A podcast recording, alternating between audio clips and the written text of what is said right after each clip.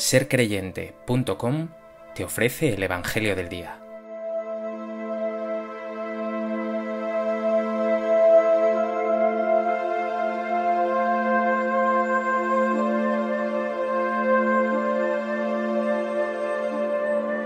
Del Evangelio de Juan.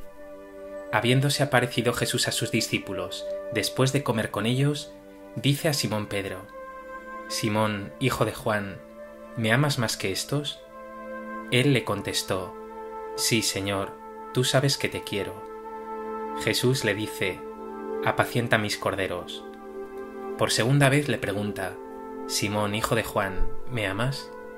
Él le contesta, Sí, Señor, tú sabes que te quiero. Él le dice, Pastorea mis ovejas. Por tercera vez le pregunta, Simón, hijo de Juan, ¿me quieres? Se entristeció Pedro de que le preguntara por tercera vez, ¿me quieres? Y le contestó, Señor, tú conoces todo, tú sabes que te quiero. Jesús le dice, apacienta mis ovejas, en verdad, en verdad te digo, cuando eras joven tú mismo te ceñías e ibas a donde querías, pero cuando seas viejo extenderás las manos, otro te ceñirá y te llevará a donde no quieras. Esto dijo aludiendo a la muerte con que iba a dar gloria a Dios. Dicho esto añadió, Sígueme.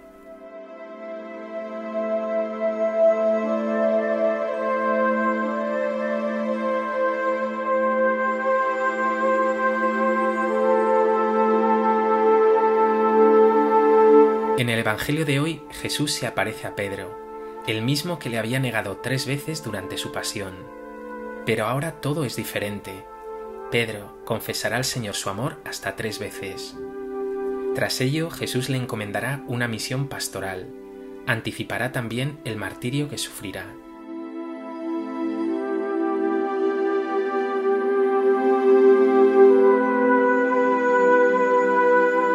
Propósito de este texto del Evangelio de Juan, me gustaría compartir contigo tres reflexiones. En primer lugar, conviene recordar que Pedro negó a Jesús tres veces en la noche de la pasión. En esa última cena, Pedro, demasiado confiado en sí mismo, le dijo a Jesús, Señor, ¿por qué no puedo seguirte ahora? Daré mi vida por ti. Y Jesús le contestó, ¿con qué darás tu vida por mí? En verdad, en verdad te digo, no cantará el gallo antes de que me hayas negado tres veces. Pues si Pedro negó tres veces al Señor, ahora le confesará a Jesús tres veces su amor incondicional. Señor, tú lo sabes todo, tú sabes que te quiero. Pero no lo olvides, no es Pedro el que toma la iniciativa, sino el Señor resucitado con esas preguntas. Pedro, ¿me amas? Jesús siempre toma la iniciativa. Él es el que da el paso para perdonarte, para restaurarte, y nunca tendrá intención de recriminarte, sino de suscitar en ti el amor. En este texto manifiesta Jesús que ya ha olvidado la triple negación de Pedro, un pecado gravísimo. Centra ahora tu mirada aquí. La clave de la fe, del seguimiento, del trato con Jesús, como manifiestan sus preguntas hoy, está en el amor. Jesús olvida tus pecados, tus negativas, tus infidelidades, pero siempre te preguntará por el amor. Como dijo San Juan de la Cruz, al atardecer de la vida me examinarán del amor. Y además, un amor que tiene varios sentidos. El evangelista San Juan, en esas preguntas de ¿me amas?, utiliza dos verbos diferentes. Por un lado, fileo, que habla de amistad como si Jesús le dijera, Pedro, ¿eres mi amigo? Y el verbo agapao, que habla del amor agápico, es decir, de entrega, algo así como, Pedro, ¿estás dispuesto a amar, a servir hasta darte por entero? Pues bien, hoy Jesús te hace estas preguntas a ti. ¿Eres mi amigo? ¿Me amas tanto como para entregarte a mí y a tus hermanos por completo?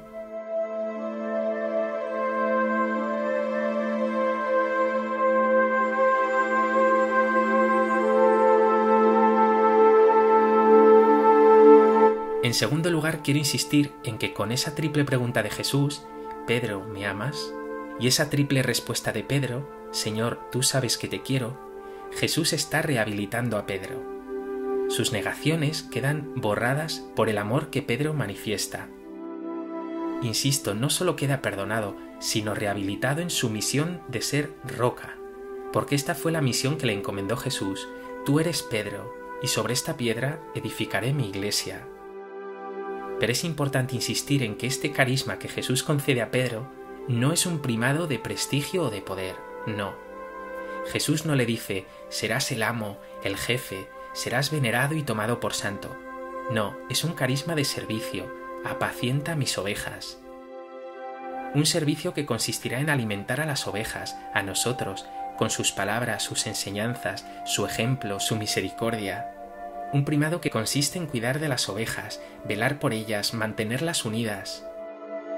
En este sentido, la misión de San Pedro y de sus sucesores los papas será siempre una misión de amor, de servicio y de comunión. Habrán de ser los primeros en el amor, siervos de los siervos de Dios, servidores de la unidad y de la comunión de la Iglesia. Tú también, como bautizado, tienes esta misión particular de servir en el amor y fomentar la unidad. Pregúntate, ¿sirves? ¿Unes? ¿Amas?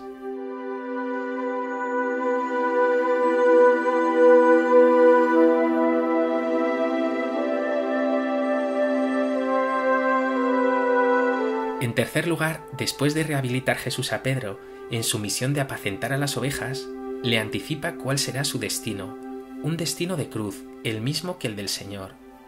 Cuando eras joven tú mismo te ceñías e ibas a donde querías, pero cuando seas viejo extenderás las manos, otro te ceñirá y te llevará a donde no quieras. Como el propio evangelista indica, Jesús dice esto aludiendo a la muerte con que Pedro daría gloria a Dios. Extender los brazos remite a esa posición de los crucificados, extender los brazos en la cruz, y ese ser ceñido recuerda a cómo iban los reos a la cruz, es decir, atados por la cintura, pero también a ese ceñirse de Jesús en la última cena cuando lavó los pies a sus discípulos. Esta muerte irá siempre unida al servicio. Así seguirá Pedro al Señor, amando y sirviendo hasta el final. Ya lo dijo Jesús, no hay mayor amor que dar la vida por los amigos. Ahora pregúntate tú, ¿qué estás dispuesto a hacer por amor del Señor, por seguirle? ¿Unos pocos rezos y algo de culto? ¿O estás dispuesta a comprometer tu existencia entera por Él y por tus hermanos, cueste lo que cueste?